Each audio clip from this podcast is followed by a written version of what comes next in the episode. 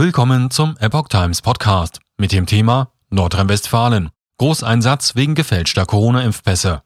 Ein Artikel von Epoch Times vom 3. Mai 2022.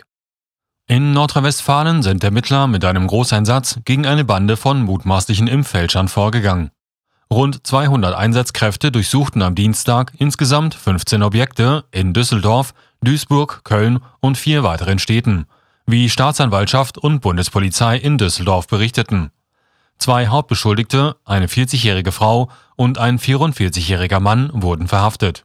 Insgesamt laufen Ermittlungen gegen zehn Beschuldigte im Alter zwischen 32 und 57 Jahren wegen des Verdachts, gemeinschaftlich und in erheblichem Umfang gefälschte Bescheinigungen über Corona-Schutzimpfungen mit entsprechenden QR-Codes erstellt zu haben.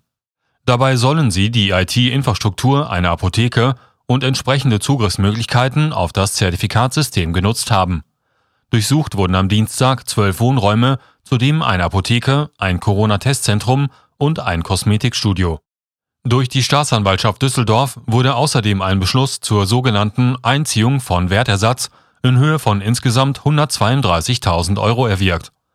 Bei den Durchsuchungen wurden umfangreiches Beweismaterial, darunter etwa 300 Impfbücher rund 1000 Etiketten vom Impfchargen, 10 falsche Arztstempel, Datenträger und Mobiltelefone beschlagnahmt. Zudem wurden insgesamt 45.000 Euro Bargeld sowie Sachwerte wie hochwertige Armbanduhren in Höhe von 15.000 Euro gepfändet. Bei einem Beschuldigten wurden gefährliche Gegenstände und verbotene Waffen, darunter Messer und ein Schlagring gefunden